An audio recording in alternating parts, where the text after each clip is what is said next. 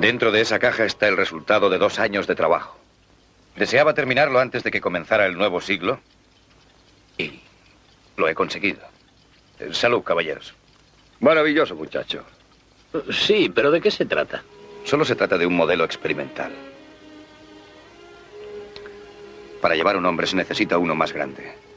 ¿Para llevar un hombre a dónde? Al pasado o al futuro. Es una máquina del tiempo. Mi nombre es José Luis Crespo, soy divulgador científico, eh, soy físico teórico y tengo un canal de YouTube llamado Quantum Fracture, en el que básicamente explico cómo funciona el universo, la física cuántica, la cosmología y un montón de cosas de ciencia y del universo que son muy, muy interesantes. Y bueno, también tengo un podcast llamado El Pantano, en el que hablamos con mis colegas sobre el YouTube profundo. En fin, soy como has visto muy versátil. Está bien, George. Ahora que ya se ha divertido un poco, díganos para qué sirve realmente este artefacto. Ya lo he dicho, doctor.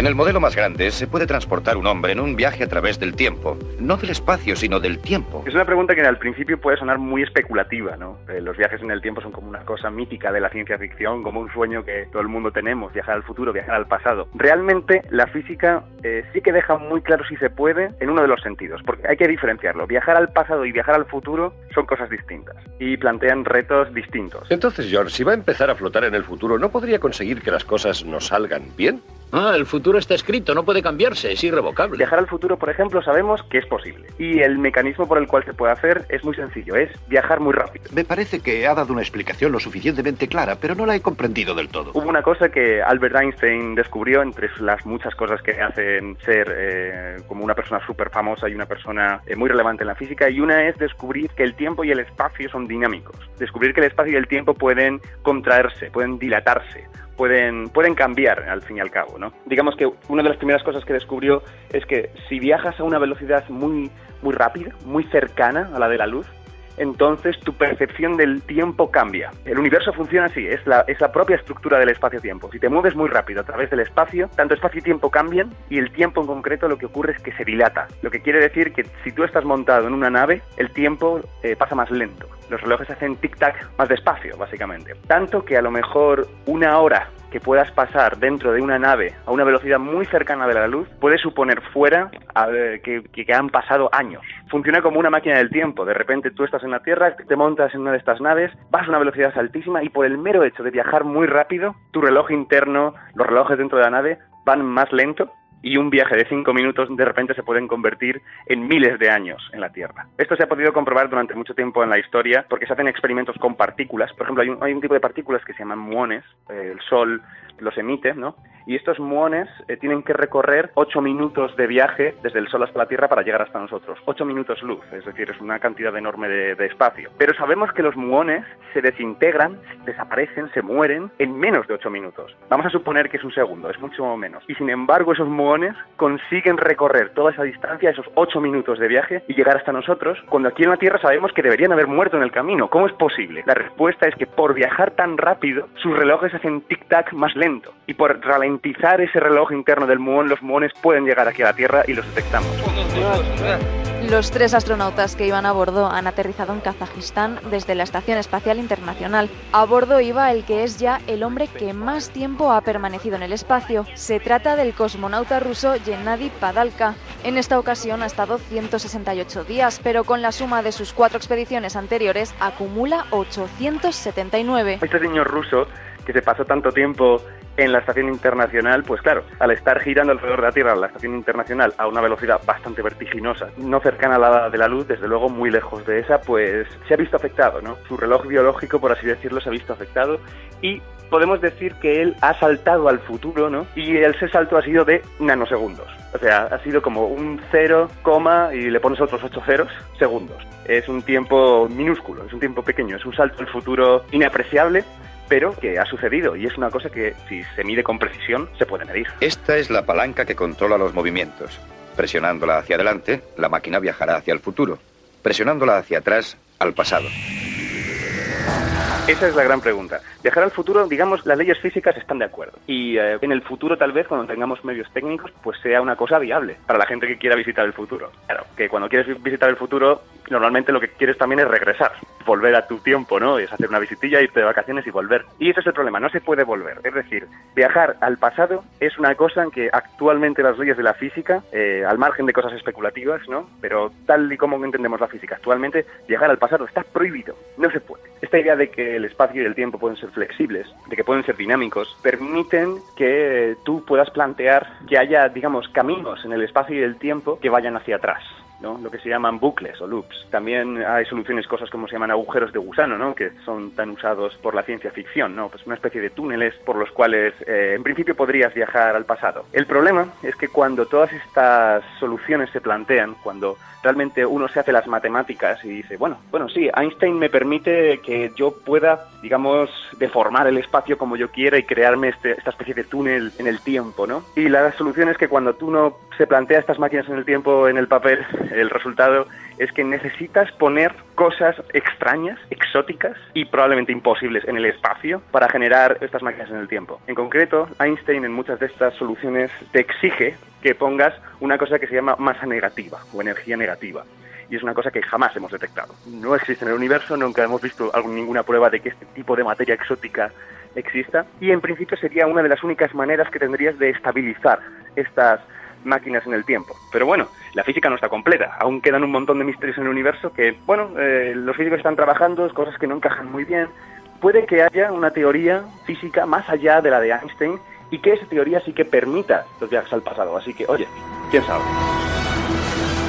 Onda Cero. Creo que el amigo Quantum Fracture lo ha dejado claro. Se puede viajar en el tiempo, se puede viajar al futuro y al pasado, bueno, se lo dejamos a la ciencia ficción. Pero una vez resuelta esta cuestión y saltándonos las leyes de la física, me surge una pregunta. Si viajáramos al pasado, ¿cuánto tiempo podríamos sobrevivir allí? Toma la pastilla roja. Un podcast de ciencia ficción, cine y futuro. Dirigido por Andrés Moraleda. Escuche, George, si ha perdido la cabeza yo le perdono. Pero si nos ha hecho perder el tiempo escuchando teorías sobre una idea imposible... No, no, no, ustedes están aquí como testigos para ver, no para escuchar. ¿Ver? ¿Ver qué? El experimento que voy a realizar. Regreso al pasado. Les diré cómo funciona. Este es el asiento donde el viajero del tiempo se sentará. Frente a él están los mandos. Enciendes los circuitos de tiempo. Este visor indica a dónde vas, este dónde estás y este dónde has estado. Registras tu tiempo de destino en este teclado. Digamos que quieres ver cómo firman la Declaración de Independencia. Por supuesto, el experimento solo podremos hacerlo una vez. Si tiene éxito, perderé la máquina para siempre. Por eso necesito testigos. Adelante, George. ¿De acuerdo, caballeros?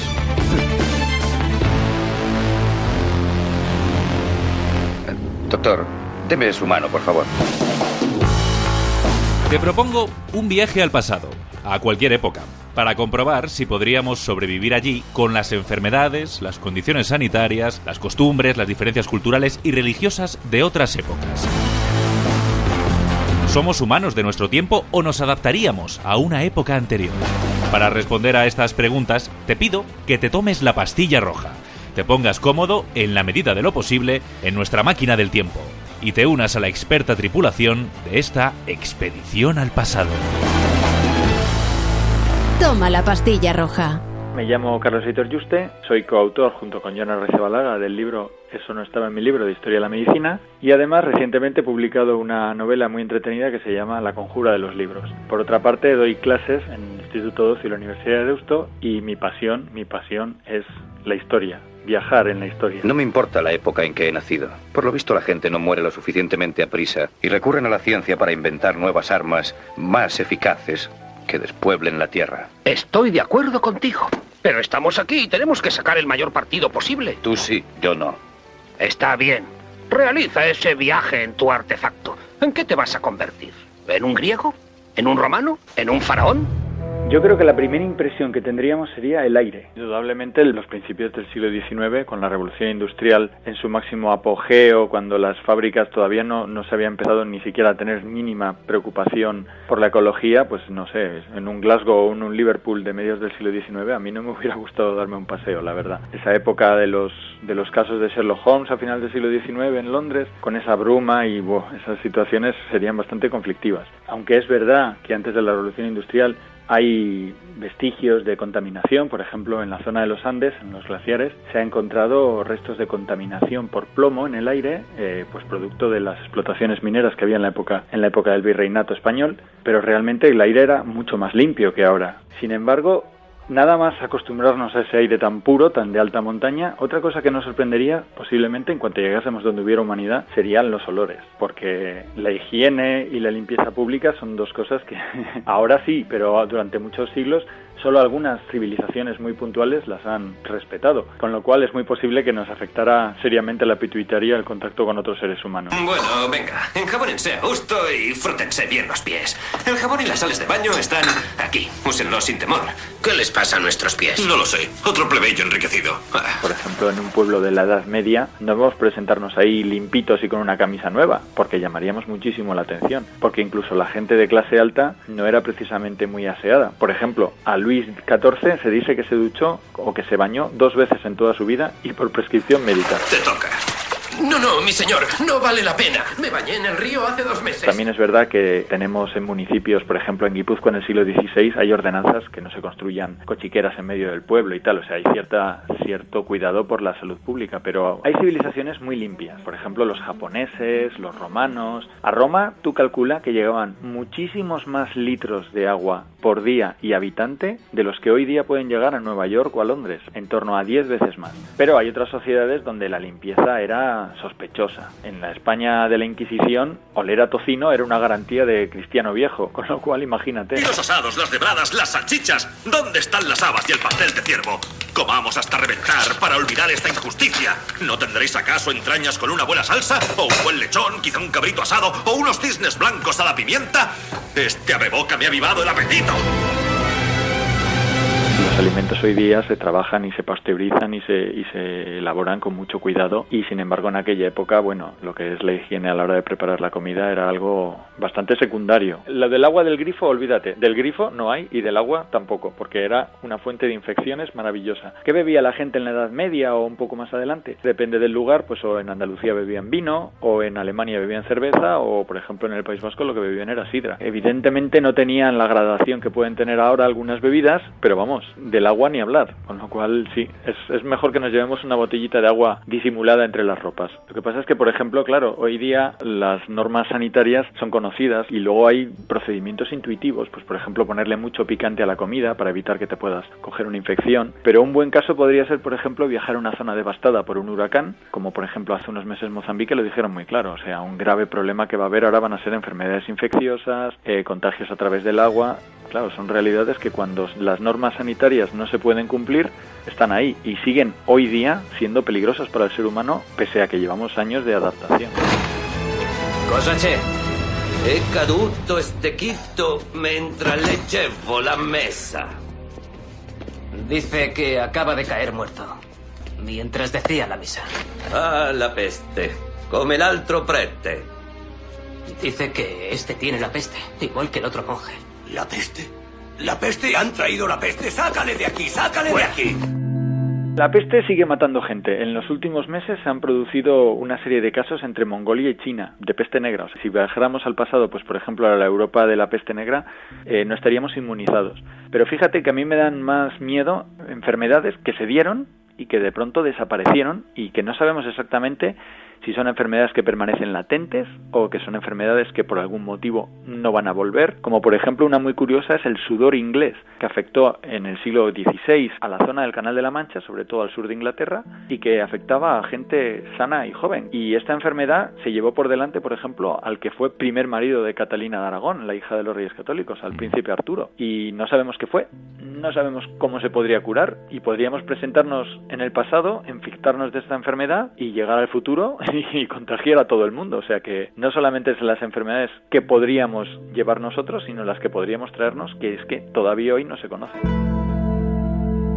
Enfermedades padecidas y por padecer, olores y condiciones higiénicas inimaginables. Alimentos que nos llevarían por delante. Si logramos sobrevivir a estas situaciones, tendríamos que seguir enfrentándonos a un pasado que aún sería hostil en cuanto a costumbres, cultura, creencias. Mira, yo lo veo así. Si llegamos, por ejemplo, en el siglo XVII, 1640, por ejemplo, aparecemos por un pueblo de Alemania y alguien descubre que hemos viajado en el tiempo, nos queman por brujos. Si aparecemos en esa época en España, donde efectivamente la brujería no era perseguida, pero la herejía sí. Entonces, si alguien se entera de que nosotros hemos viajado en el tiempo, y eso evidentemente va contra todas las reglas escritas, pues seguramente tendríamos un serio problema por ser herejes. Si vamos en el siglo XIX a Inglaterra y decimos que viajamos en el tiempo, nos meten en un manicomio y no vamos a pasar por muchas mejores condiciones. O sea que. uf. ¡Mi señor! ¡Un sarraceno! ¡Mi señor! Ah, ¡Un sarraceno en un carro del diablo! ¡Es todo de hierro y ningún buey tira de él! ¡Por Dios, mi señor! ¡Venid a verlo! Santo cielo. Están chiflados. ¡Están chiflados! Estaríamos eh, menos preparados para la amenaza, porque hoy día, viviendo en sociedad, consideramos que, bueno, no nos van a sacar una espada, ¿no? Qué, locura, ¿no? Está la policía. En aquella época había mucha más justicia por la propia mano de cada uno. Pero por otra parte, lo que les sorprendería posiblemente a la gente, que no quisieran matarnos, claro, lo que les sorprendería es que gente de 35, 40 años ande normal, no esté llena de magulladuras, de, de mutilaciones, que no sea un anciano ya, incluso gente de 60, 65 años que sea capaz de salir a hacer footing, bueno, eso sería para ellos la cosa más increíble del mundo. Ahora mismo la gente suele medir un metro 75, 80, 85 y entonces posiblemente midieran un metro 60, 65 en gran parte por la dieta. Napoleón Bonaparte, por ejemplo, que tiene esa fama de bajito, no era bajito, era alto para lo que son los franceses de su época. Eso es pro- producto de la propaganda británica que ha, que ha pesado, pero no era ni mucho menos bajito, era una persona media alta. Una cosa muy triste es que, claro, si bajamos a unas épocas del pasado, tendríamos que acostumbrarnos a que a lo mejor nos enamoramos de una mujer, vivimos con ella 20 felices años, 30 felices años para de contar. Y a lo mejor tenemos seis hijos que a los 14 años llegan dos. No sé yo si estamos preparados para esa barbaridad. Es muy difícil, ¿no? Viajar al pasado y no, y no actuar. Por ejemplo, imagínate que estamos en el siglo XVIII y vemos un- una persona que tiene una herida en la pierna y al cual le van a amputar la pierna. Y dices, qué crueldad, si, si con un poco de medicamento se le puede sanar. Y no nos damos cuenta de que estamos cambiando la historia. O, por ejemplo, vemos a una señora que la van a juzgar por ser bruja y decimos, madre mía, qué, qué barbaridad, ¿no? Es, es muy difícil vivir en aquella época. También es, es muy difícil no aprender de aquella época. Había muchos valores clásicos que hoy día estamos, estamos olvidando. Por ejemplo, en España, eh, hace 200, 300 años, la blasfemia estaba muy mal vista, perseguida, de hecho, y hoy día hablamos como carreteros, nunca mejor dicho. Entonces, pues a lo mejor tendríamos que cuidar un poco nuestro lenguaje, pero ya te digo que esto a lo mejor sería un, un punto a nuestro favor, no sería, no sería nada malo. Dejando a un lado lo de las blasfemias, que no me gustaría vérmelas con las autoridades por uno de tantos improperios que se me escapan al día, me pregunto si seríamos capaces de entendernos, por ejemplo, con un españolito del siglo XV. Par 10, voto a bríos que sí, pero nos costaría. Pero bueno, si podemos entendernos con un japonés cuando viajamos a Japón, pues todo es poner un poco de interés, pero realmente sí que nos costaría, sí, porque el idioma ha cambiado un montón. Mira, un ejemplo es Grecia. Cuando Grecia se convierte en nación, se impone el griego como idioma y claro, ¿qué idioma se impone? ¿El griego que se habla en el siglo XIX o el griego que hablaban Platón y Aristóteles? A los niños se les va a educar en el griego clásico y en el griego moderno, pero desde luego no son el mismo idioma. ¿Vas a tomar algo, chico? Eh, sí. Deme, deme una Fanta. ¿Fanta? ¿Qué demonios es una Fanta? Bueno, pues deme una Pepsi Sin. ¿Sin qué? ¿Sin pagar? Aquí todo se paga. Bueno, pues deme cualquier cosa que no tenga azúcar, ¿vale?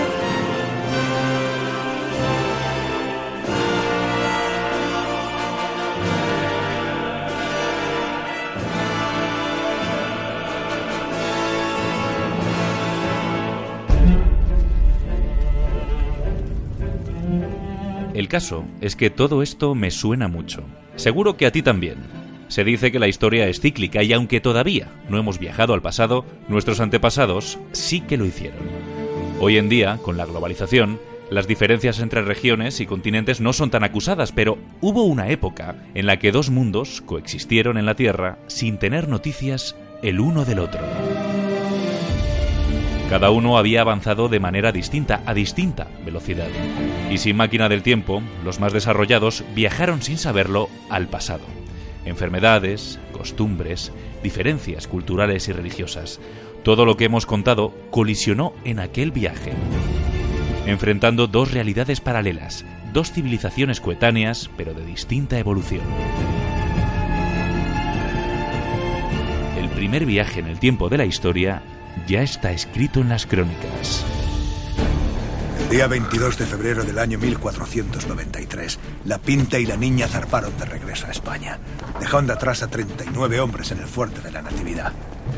Habíamos descubierto 20 islas, 15 diferentes etnias y un mundo que, sin nosotros saberlo, pronto se convertiría en un nuevo continente. Indudablemente para mí el caso más más acertado para buscar un, símil puede ser el de la conquista de América. Cuando los primeros españoles llegan a América se encuentran con un mundo que ha evolucionado paralelamente. No es un viaje en el tiempo, pero desde luego es un viaje casi casi se podría decir a otra dimensión. Es una gente humana como nosotros, pero completamente diferente. Tenemos el estudio del ecólogo Jared Diamond en el que nos cuenta el impacto que tuvo la llegada de los españoles en lo que se refiere a enfermedades. Enfermedades que los españoles llevaron sin saber que podían ocasionar, evidentemente, las mortandades que ocasionaron, pero que realmente así fue. De hecho, cuando, cuando Pizarro llega donde el gran Inca, las enfermedades han llegado antes que los españoles. Y enfermedades que aquí podían ser mínimas, como por ejemplo un sarampión, allí provocaban mortandades. Y enfermedades que aquí provocaban mortandades como la viruela, allí eran devastadoras. Tal vez también podríamos contagiarnos de alguna enfermedad allí.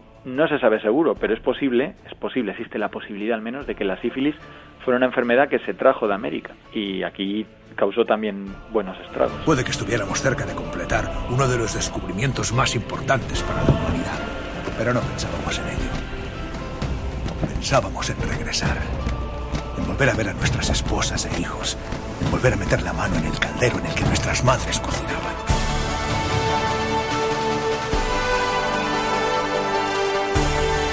Con el descubrimiento de América, la concepción del mundo cambió, para los europeos y sobre todo para los americanos. Imagínate que en nuestro viaje al pasado decidimos traernos de vuelta al presente a un habitante de otra época. ¿Sobreviviría en nuestro tiempo? ¿Quién está mejor preparado para esta travesía? ¿Nosotros para viajar al pasado o un humano del pasado para conocer el presente?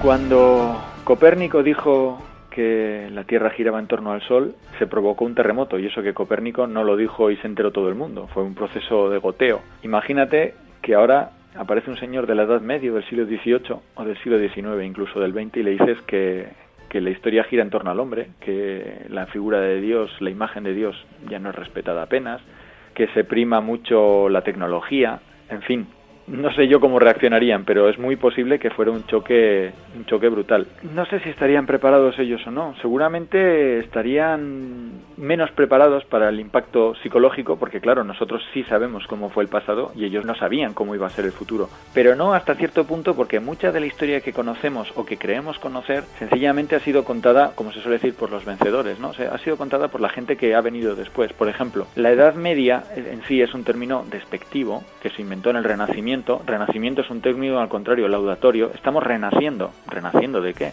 ¿Quién dice que la Edad Media fuera tan negativa? Lo dice la gente del Renacimiento. Entonces, a lo mejor resulta que llegamos a la Edad Media y decimos, vaya, pero si hay cosas que son interesantísimas. Eh, sí, fallaban las comunicaciones y sí, efectivamente costaba un horror ir de un sitio a otro, pero por ejemplo la cultura que se podía dar dentro de un dentro de un monasterio medieval, eso podía ser algo asombroso, o sea, podíamos estar en una ágora clásica, pero en el siglo XII. Digamos que por lo menos podemos ir con la seguridad de que nuestra capacidad de sorprendernos eh, la vamos a explotar a base de bien. Vamos a llevarnos muchas sorpresas, muchas sorpresas. Seguro, ¿eh? en cualquier época, incluso en las épocas que creemos conocer perfectamente, nos vamos a llevar muchas sorpresas y podemos encontrarnos en épocas en las que había más libertades de las que nosotros creemos y encontrarnos con épocas en las que no era todo tan maravilloso como lo pintaban. Seríamos capaces de sobrevivir porque nos adaptaríamos, porque el ser humano es increíblemente fuerte y se adapta a todo.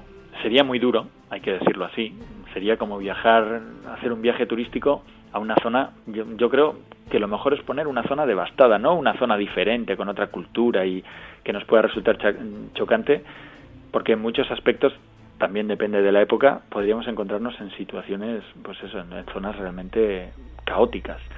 Pero yo creo que sí, que nos, que nos haríamos, que nos haríamos.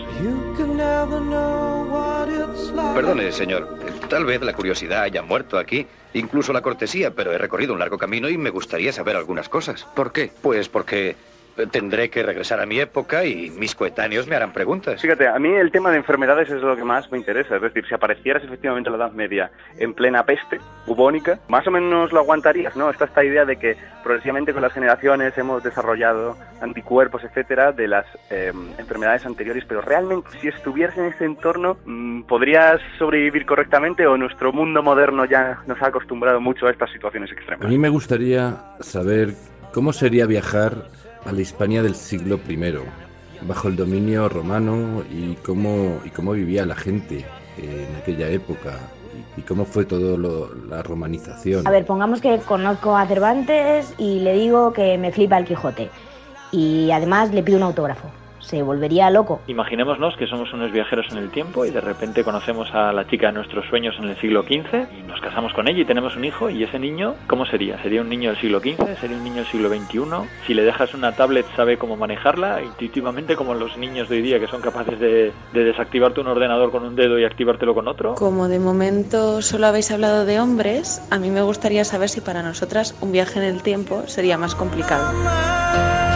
Toma la pastilla roja en Onda Cero. Está claro que este tema es inagotable.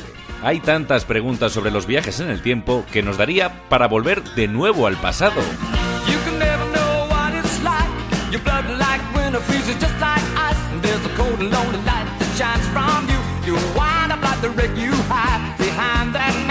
¡Qué diablos! Y que me perdonen en el pasado por la blasfemia. Vamos a intentar responder a alguna de las preguntas que nos habéis enviado desde el pasado, presente o futuro, que no sé de dónde vienen estas voces curiosas que quieren saber más de las implicaciones de viajar en el tiempo.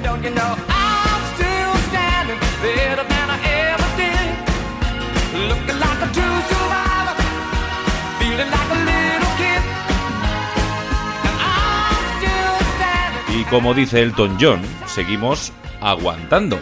Seguimos viajando por el tiempo, como verdaderos supervivientes, sintiéndonos como un niño, manteniendo intacta la curiosidad.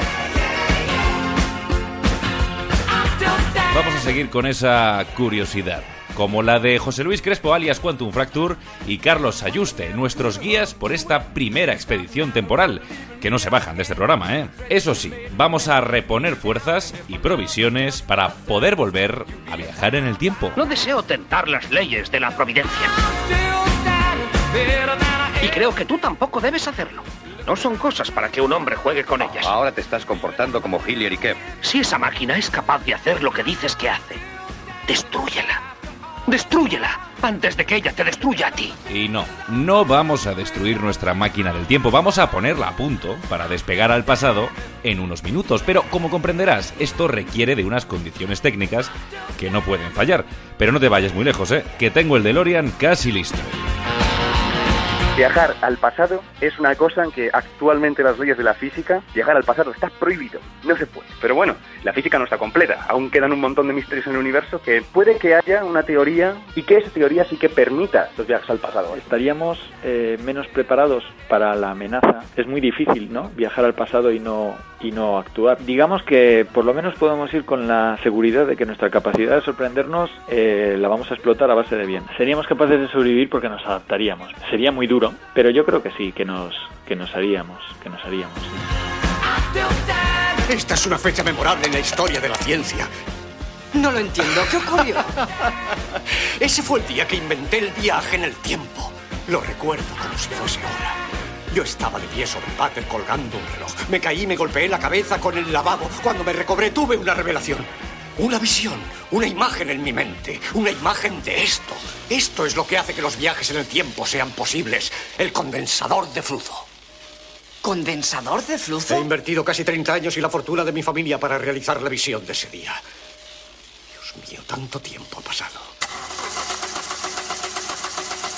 Venga, que esto arranca ya.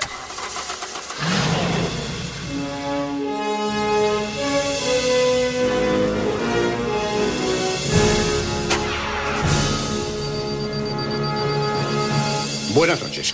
Soy el doctor Emmett Brown. Estoy en el centro comercial Twin Pines, 26 de octubre de 1985, la 1 y 18 de la madrugada, y este es el experimento de tiempo número uno. Si mis cálculos son correctos, cuando esa belleza llegue a 140 kilómetros por hora, vas a ver algo acojonante. ¡Y te había dicho! ¡140 kilómetros por hora! Por Dios, Doc, has desintegrado a Einstein. Cálmate, Marty, no he desintegrado nada. La estructura molecular de Einstein, como la del coche, está completamente intacta. Entonces, ¿dónde demonios están? La pregunta apropiada es ¿cuándo demonios están? Verás, Einstein se acaba de convertir en el primer viajero en el tiempo del mundo. Un momento. Un momento, Doc. Oye, ¿me estás diciendo que has construido una máquina del tiempo con un DeLorean? Yo creo que si vas a construir una máquina del tiempo en un coche, ¿por qué no hacerlo con clase? Toma la pastilla roja.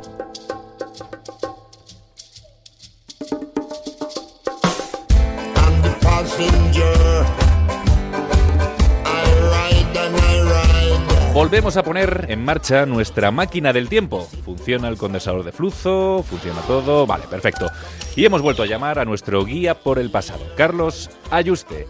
Carlos, ¿cómo estás? ¿Listo para un segundo viaje? Listo, emocionado, dispuesto, vamos allá. ¿Te has traído todo o vienes traído todo, sí, sí. No, no, no, no. Después de las experiencias que tuvimos la última vez me he venido hasta con unos quevedos para ver de cerca. Estoy Bueno. listo, pero vamos, del todo. Bueno, en este segundo viaje sabes que vienes en calidad de espectador de la historia, no como guía, ¿no? Sí, sí, sí, sí. Hay que responder a todas esas preguntas que se nos quedaron ahí un poco en el, en el tintero, pero quería preguntarte, ¿con qué te quedas de la primera experiencia? Buf, con muchísimas cosas. Fue una cosa impresionante. Es, es que es lo que, lo que cualquier, no cualquier historiador, sino cualquier aficionado a la historia sueña, ¿no? Poderla vivir. No es solamente disfrutarla a través de los libros o de documentales, sino, sino estar allí vivirla. Fue algo increíble. Como de momento solo habéis hablado de hombres, a mí me gustaría saber si para nosotras un viaje en el tiempo sería más complicado.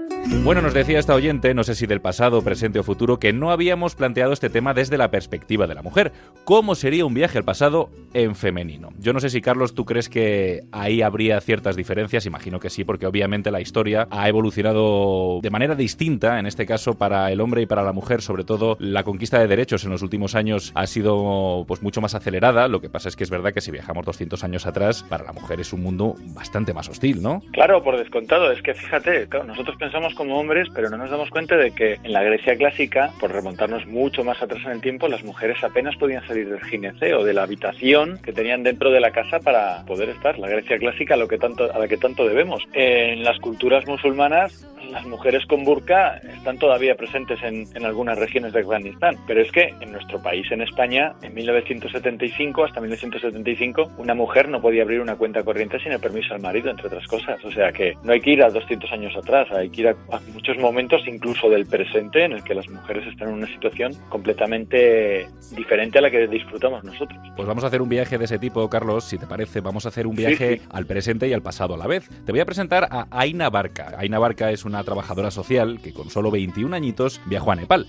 Allí descubrió un mundo muy distinto, atrasado en el tiempo, podríamos decir. Cuando volvió a España lo hizo con un objetivo, volver al país asiático para construir allí una escuela para niños discapacitados. Una tarea titánica, porque según la creencia hindú, si has cometido pecados en tu vida, al reencarnarte lo harás con algún tipo de discapacidad intelectual. A pesar de los prejuicios de la sociedad, Aina consiguió levantar la escuela Asha, que en nepalí significa esperanza. Yo iba de vacaciones, fui a hacer un voluntariado a una casa de acogida, tipo un orfanato que había en el sur de Nepal, en la ciudad de Tauda, y fue a raíz de ahí que empecé a descubrir la realidad de los niños con discapacidad. En aquel orfanato había 45 niños eh, y tres de ellos tenían discapacidad intelectual. Todos iban a la escuela, pero estos tres niños alguna vez iban a una escuela de niños sordos, aunque no eran sordos, tenían discapacidad intelectual y no había nadie realmente que se preocupara de ellos, de sus necesidades. Si a alguien se les olvidaba que tenían que comer, pues este día no comían. Y a raíz de ahí pues fui conociendo otros casos de otros niños que estaban con sus familias, que no estaban en este orfanato. Y empecé pues a, a descubrir más casos y niños pues que no iban a la escuela, niños que estaban todo el día en sus casas, no porque sus familias no les quisieran muchas veces, sino porque sus familias no sabían cómo hacerlo. O sea, si tanto el padre como la madre tienen que ir a trabajar y no hay ningún sitio donde puedan dejar a su hijo y su hijo pues es muy movido, pues lo tienen que atar para que no le pase nada. O muchas veces encerrados dentro de jaulas de madera mientras sus familias iban a trabajar.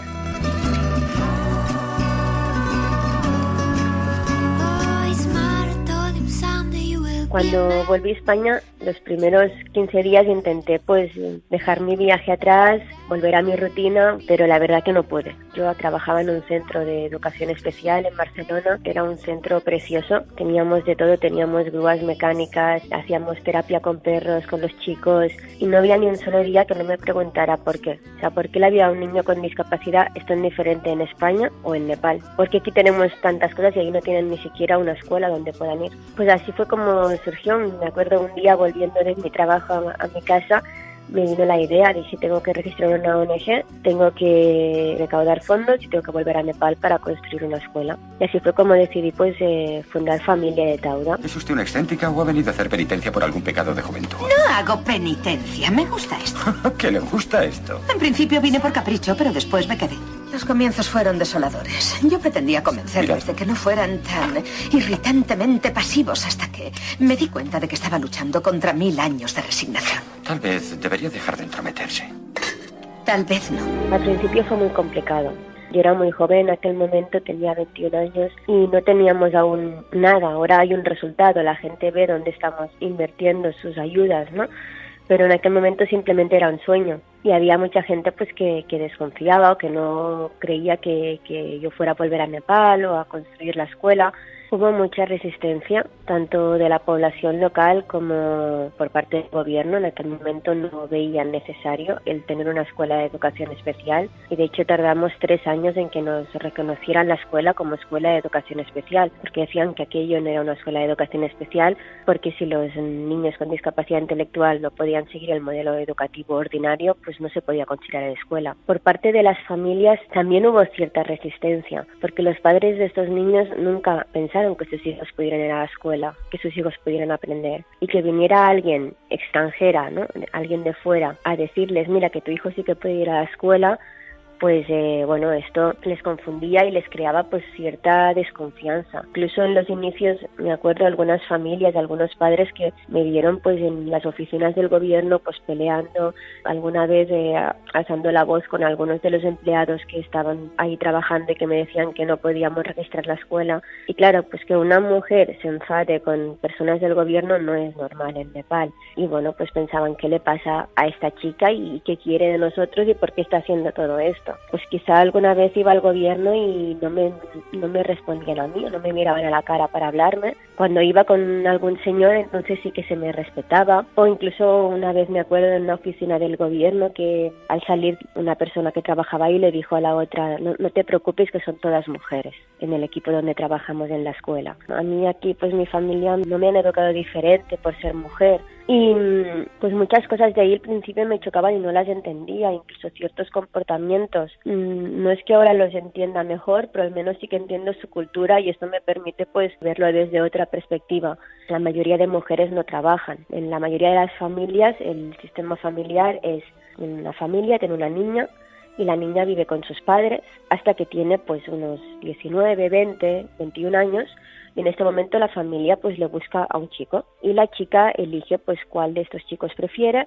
y se casa. Y en este momento ella se va a vivir con la familia del marido. Y ahí pues ella pues cuida a los padres del marido. Limpia la casa cocina todo. Bueno una serie de cosas que a mí pues me enfadaban me siguen enfadando y que no lograba pues entender en, en los inicios. No hay trenes en Nepal no hay metros, no hay casi ninguna carretera que esté asfaltada, todos son caminos de tierra, muy pocas casas tienen agua caliente. Por ejemplo, no hay containers de basura, pasa un camión de vez en cuando a recoger la basura, con lo cual mucha gente pues deja la basura en la calle también. ¿No tiene un poco la sensación de que esto es tan estúpido como querer hacer un agujero en medio del mar?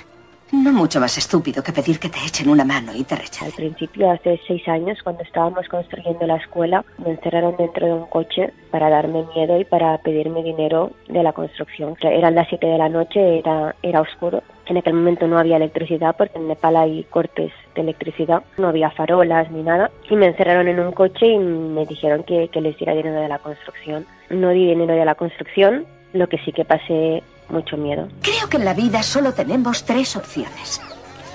Supongo que no pretenderá decirme que esta es una de ellas. Huir, ser espectador o comprometerse. Las familias ahora mismo están implicadas con la escuela. Eh, bueno, incluso hay algunas madres que cuando cada vez que me ven me abrazan y se ponen a llorar. Están muy contentas las familias, están contentas con la evolución de sus niños, están implicadas con la escuela. En momentos que ha habido algún problema o algo, pues las familias son las que acuden a la escuela y defienden la escuela y nosotros pues también contentos que, que sea así. Después pues las desconfianzas de, de estas familias se fueron yendo a los dos, tres meses de que sus hijos empezaron a ir a la escuela, pues vieron los avances. Al final lo que el niño aprende a la escuela también se refleja en casa. O sea, es que la educación es fundamental. Nos venían chicos quizá que con 13 años nunca habían ido a la escuela. Si un niño está encerrado 13 años en su casa, se va a comportar como un animal. Da igual que tenga discapacidad intelectual o que no la tenga. Una persona no puede estar encerrada en su casa durante 13 años o 15 años. Entonces, pues bueno, son niños que en poco tiempo evolucionan muchísimo, porque es que nunca nadie les había estimulado, nunca nadie se había preocupado de, que aprendieran. Todos ellos han hecho cambios pues espectaculares. Niños que les dabas un lápiz el primer día y te lo tiraban por la cabeza y ahora pues es- escriben su nombre. O niños que no hablaban nada y ahora pues quizá hablan cinco o diez o quince palabras. Pero son pequeños grandes logros para nosotros, porque el trabajo que hay detrás pues es un trabajo muy importante. Tenemos niños que no sabían comer solos, que comen solos, que no sabían ir al baño solos y ahora sí.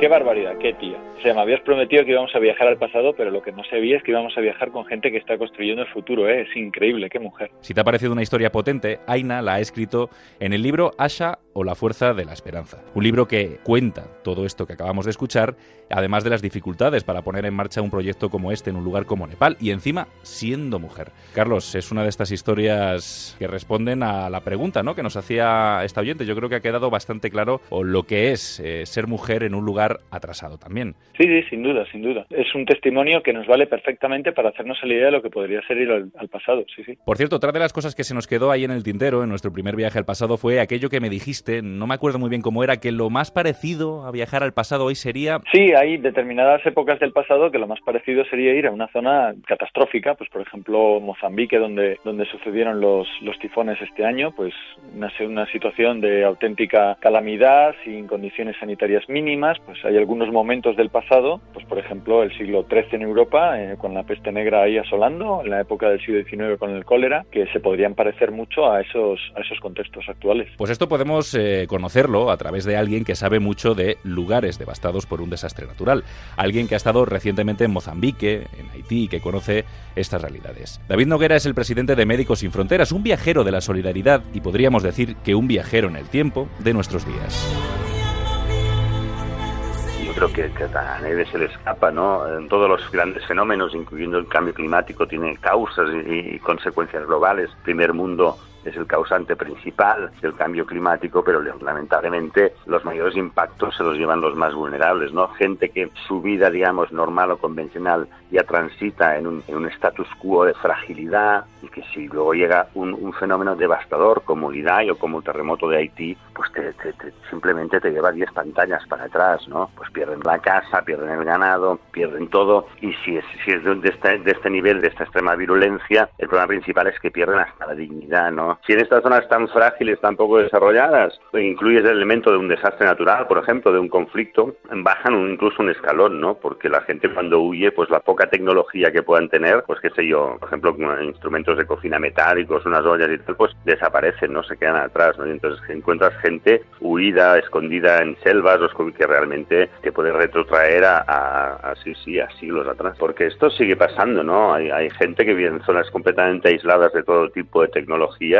y además, insisto, que a veces cuando hay elementos de incertidumbre, como un conflicto, entonces se esconden, están escondidos y de alguna forma rechazan el contacto con otros humanos porque saben, ¿no? Que, puede, puede, puede tener un efecto peligroso para ellos, ¿no? Y entonces imagínate gente que lleve 7, 8 años escondido por los niños que jamás han entrado en contacto con, con ningún elemento, digamos, de tecnología moderno, pues de golpe llega un Toyota como los que nosotros tenemos, bajan cinco o seis personas y, por ejemplo, nosotros por seguridad que desplegamos siempre pues teléfonos satélites o este tipo de cosas, ordenadores, ¿no? Cuando tomamos los datos, cuando hacemos una misión exploratoria o estamos haciendo el proyecto, pues realmente eh, o sea, son experiencias absolutamente alucinantes para niños sobre todo, pero bueno, jóvenes o mayores también en su vida han visto una pantalla, ¿no? Entonces, eh, pues sacas una foto y entonces la puedes enseñar por la cámara y se quedan absolutamente alucinados y a veces hay reacciones de miedo, ¿no? Porque, bueno, también hay culturas populares de, de brujería, de hechizos, ¿no? Y entonces a veces se asustan y, y es algo que tienes que, manejar con cuidado, ¿no? Siempre pedir permiso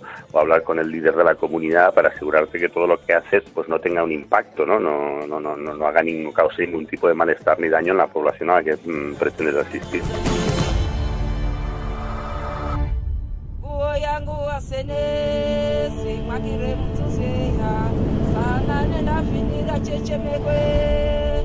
Yo, las vivencias más intensas han sido en Congo. Congo es un, un país eh, extraordinario. Desafortunadamente solo salen medios por conflictos y tal, pero es un país de una belleza natural y cultural alucinante. Y eh, recuerdo, ¿no? En, en zonas extremadamente remotas, pues por ejemplo, un grupo que digamos que estaba ahí en, en la parte del conflicto, pero que básicamente usaban arcos y flechas para luchar, ¿no? En este caso contra las milicias o contra las guerrillas o contra los, los grupos armados que había en la zona para protegerse, ¿no? Y cuando los llevas a visitar para, para pues, pues esto, ¿no? Para tratarlos de malnutrición o vacunarlos, pues eran encuentros realmente antropológicos de alguna forma, ¿no? Entonces, bueno, afortunadamente teníamos gente que hablaba su idioma, gente de su cultura y entonces, bueno, pues nos, ayudaban con esa transición, ¿no? Pero son experiencias, insisto, um, humanamente de una intensidad brutal, ¿no? Porque, bueno, tienes la sensación eso, ¿no? De estar en, en prácticamente un mundo paralelo, ¿no? Un planeta diferente, ¿no? Pero bueno, al final eh, son experiencias enriquecedoras y si se manejan con esa sensibilidad, pues creo que son francamente positivas o al menos así nos lo han manifestado siempre las comunidades con las que hemos trabajado. Y claro, como en nuestro primer viaje al pasado, en los viajes de Médicos Sin Fronteras, los profesionales tienen que enfrentarse a condiciones higiénicas poco saludables, a la falta de agua corriente, a enfermedades que consideramos pasadas, como bien recordamos en el primer viaje en el tiempo, ¿no, Carlos? Claro, es que es efectivamente eso lo que ocurre. Son enfermedades que consideramos pasadas, situaciones que consideramos superadas, pero una devastación como la que puede provocar un tifón o como la que en su día provocó el Katrina en Nueva Orleans, primerísimo mundo, Estados Unidos, puede devolvernos a la cruda realidad de que la naturaleza puede ser muy cruel y nosotros somos muy débiles. Vamos a conocer cómo lidian en Médicos Sin Fronteras con estos problemas. La mitad de nuestro personal no es sanitario y muchos de ellos son logistas, ¿eh? porque yo creo que todo el mundo se puede imaginar la tragedia de, de, pues, un cirujano o una ginecóloga responsable de un sistema de agua, ¿no? Sería, o de electricidad, ¿no? Sería un drama absoluto, ¿no? Entonces nos acompañan profesionales que entonces obviamente eh, pues nos ofrecen todo un arco de soluciones, ¿no?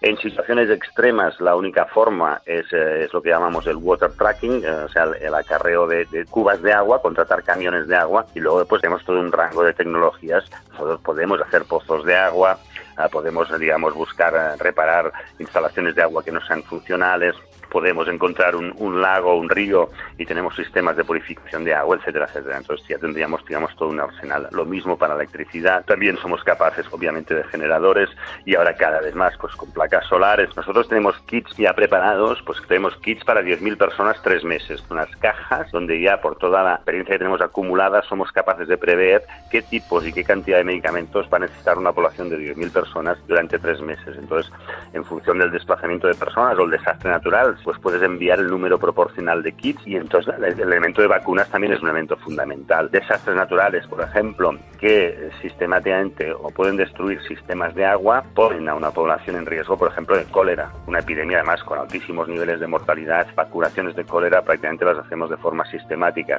Vacunación de sarampión es otra cosa que hacemos prácticamente de forma sistemática en todos los desplazamientos de población, sobre todo a los menores de 5 años. Entonces, nosotros ya tenemos, insisto, por toda la casuística um, acumulada de, de, casi 50 años de vida que tiene Médicos Sin Fronteras respondiendo a las mayores crisis humanitarias en el planeta, pues esta rapidez de los kits es la que nos permite pues estar respondiendo 24, 48, 72 horas, pues a veces ya somos operacionales en escenarios en los que realmente no queda nada, ¿no? Sí que te tienes que preparar, pero insisto, yo no soy antropólogo, entonces lo que hacemos es trabajar con gentes de estas comunidades y preparar un poco la, la visita, ¿no? Porque bueno, pues, ¿de qué sirve hacer una misión exploratoria, meterte en el Congo. El Congo obviamente tiene ciudades de, de, primera categoría, de primer nivel, ¿no? El Congo tiene muchos mundos, ¿no? Pero claro, ¿de qué te sirve hacer una y de, de que la gente se vaya huyendo, por ejemplo, que nos ha pasado también? Bueno, porque si oyen un, un ruido, un motor y tal, pues es posible que se, se, escondan y no los veas, ¿no? Entonces, bueno, la sensación, te digo, es, es de privilegio absoluto. Insisto, lo que hay que prepararse es sobre todo para no, no causar ningún tipo, ningún tipo de daño. Pero que sí que este trabajo te sirve para, digamos, ser capaz de discernir uh, qué es realmente importante y otras cosas que quizás sean más superfluas, ¿no? Al final, cuando te vas de misión a, a África o, o, a otro, a otro sitio, te vas uh, seis meses o un año. Eh, yo recuerdo que mi mochila pesaba 10 kilos y con 10 kilos pues uh, tenía suficiente para tener una experiencia vital y profesional de primera magnitud. Por eso insisto, es una experiencia que tenemos que poner en positivo. Luego está la experiencia en negativo cuando la gente lo ha perdido todo y realmente está en esa situación, pero no su elección, es consecuencia muchas veces de las elecciones de otros. Y luego me pasa la inversa, volver aquí y tampoco entender muchas cosas, ¿no? Por ejemplo, es, es verdad y lo comentamos mucho a gente que trabajamos en Médicos Sin Fronteras cuando ha estado en el terreno, volver en Navidad a veces es un poco excesivo, ¿no? Porque tanta luz y tanta, ¿no? tanta historia, tanta celebración, a veces cuesta más, porque digamos que la diferencia entre los dos mundos hay momentos que parece que se agranda, ¿no? Y entonces yo creo que nos tiene que servir, digamos, para preguntarnos um, si realmente podríamos hacer algo más para reducir estas diferencias. Tenemos mucho más en común. Al final, la gente que vive aislada o que vive en estas zonas tan remotas, tan aisladas, lo único que quiere o una cosa que quiere como nosotros es un futuro digno y seguro para sus hijos, ¿no? O para su gente. Lo mismo que nosotros, que no, no necesariamente pasa por las mismas condiciones de vida o por el mismo nivel tecnológico, ¿no? Cuando esta gente lo pierde absolutamente todo y son totalmente dependientes, por ejemplo, de la ayuda humanitaria, es decir, tiene que venir a una ONG a darles de comer, a darles el agua, a darles el refugio, esto es muy duro porque pierden hasta la capacidad de decidir, ¿no? están en manos, se vuelven completamente dependientes y eso es muy duro. Y es importante que el trabajo de las ONGs no solo consista en salvar las vidas de estas personas en su momento más delicado, pero también int intentar restaurarles la dignidad, ¿no? Y eso pasa también por la capacidad de tomar decisiones propias. Si esa decisión propia es volver a su vida de antaño, porque es la que quieren, eso es perfectamente legítimo. Tenemos que entenderlo como un factor de riqueza cultural y antropológica. Fíjate qué vuelta al presente tan interesante, Carlos. El choque más grande está al volver a nuestro tiempo. Esto daría para otro viaje en el tiempo y traernos a alguien del pasado y comprobarlo, ¿no? Desde luego, vaya jet lag, ¿no? Uno se imagina que todo lo espectacular lo va a encontrar en el pasado, donde efectivamente no vamos a ganar para asombro, pero es verdad que a la vuelta vamos a ver que vivimos en un mundo que ha adoptado algunas cosas que no son tan importantes, ¿no? Seguimos necesitando sobrevivir, vivir bien, pero a veces nos pasamos y cuando vas al pasado y descubres que la gente también buscaba vivir bien, ¿no? Pero que se conformaban con, con cosas mucho más sencillas y que nosotros nos contentamos ahora con casi nada, pues la verdad es que la sensación que nos tiene que causar venir de un pasado a, nuestros días puede ser, vamos, jet lag como dar cinco vueltas al mundo. Pero bueno, de momento hemos respondido a varias preguntas, que no es poco, aunque yo sé que te has quedado con las ganas de traerte de vuelta un autógrafo de Cervantes, por ejemplo. Pues sí, María Ilusión, sí, sí, la verdad es que sería una, una auténtica gozada o ver a Quevedo ahí preparando alguna sorna contra Góngora, o bah, es que sería una época increíble. Pues entonces, Carlos, nos emplazamos a un tercer viaje en el tiempo dentro de un tiempo para no saturar a los oyentes de Toma la Pastilla Roja con tanto vuelo entre épocas. Así que nos volvemos a escuchar, volvemos a montarnos en la máquina del tiempo dentro de un tiempo, ¿no? Sí, lo que pasa es que en ese tercer viaje lo que te voy a decir es que me dejes en el pasado ¿eh? y ya vendrás a buscarme en el cuarto. Por eso no te preocupes, Carlos, que tiempo habrá para pensar en cómo haremos en ese tercer viaje y en el cuarto y en el quinto. Bueno, por cierto, estos viajes radiofónicos que nos montamos en Toma la Pastilla Roja los podrás encontrar en ondacero.es, en el podcast, donde además de viajar en el tiempo, analizamos todo lo que tenga que ver con la ciencia ficción, cómo nos ha representado el cine de este género, el mundo del futuro y cómo será en realidad. Por cierto, ¿Cómo han reflejado el cine y la televisión esto de viajar en el tiempo? ¿Qué películas o series de esta temática merecen realmente la pena? Jo, pues películas, la verdad es que he visto unas cuantas porque el tema me interesa muchísimo, pero así ahora mismo no, no me viene ninguna. Sin embargo, series, tenemos El Ministerio del Tiempo o, por ejemplo, la serie de la BBC Doctor Who. ¡Hola! ¿Soy el doctor? Que aparte de viajar por planetas con su maravillosa TARDIS, también viaja al pasado, ¿no? Y viaja, por ejemplo, a la Roma, a la Roma de los emperadores y tal y son aproximaciones divertidas, que es lo que buscan, ¿no? Tienen su base de ciencia ficción, pero son, son una manera muy, muy entretenida de aprender, de aprender historia que al final es de lo que se trata. Yo sin duda, si tengo que hablar sobre rigurosidad, sin duda yo creo que hay que hablar sobre Interstellar. Y aún así yo diría que si me libras un poco de las limitaciones de una película que sea coherente con la física, yo siempre recomiendo la serie mítica sobre viajes en el tiempo que es Doctor Who sin duda, sin ninguna duda. Sobre todo la quinta temporada, que además son muy consistentes con las paradojas lógicas que generan eh, los viajes en el tiempo. Yo recomiendo mucho Doctor Who. Si, si, si, a alguien le mola mucho los viajes en el tiempo, Doctor Who yo creo que es la serie que le va a encantar. Y ahora, los créditos.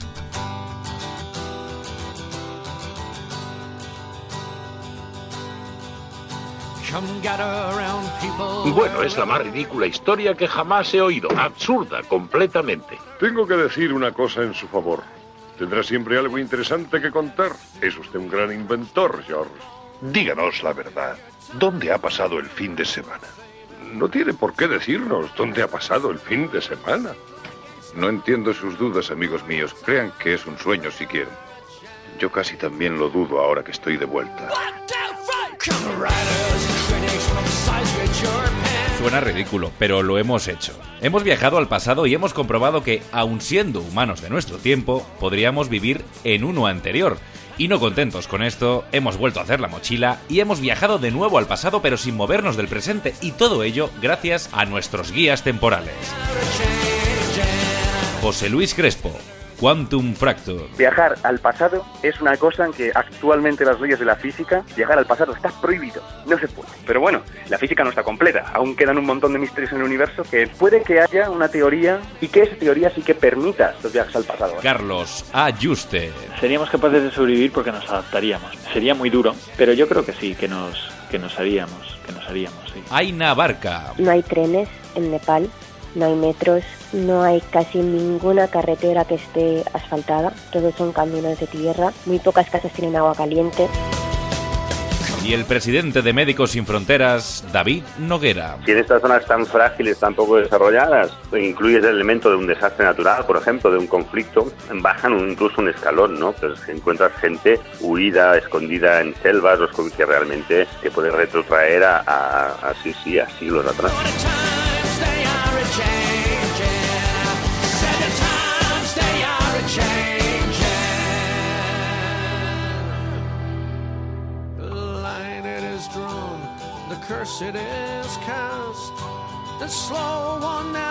Espero que este viaje te haya gustado. Y si es así, te espero en ondacero.es, en el podcast Toma la pastilla roja, cuando quieras y donde quieras. Hasta entonces, mantente en el presente. Toma la pastilla roja. Un podcast de ciencia ficción, cine y futuro. Dirigido por Andrés Moraleda.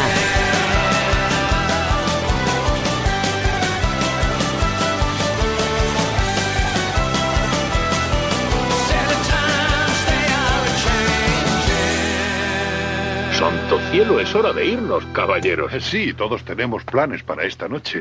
Gracias por haber venido. Adiós, George.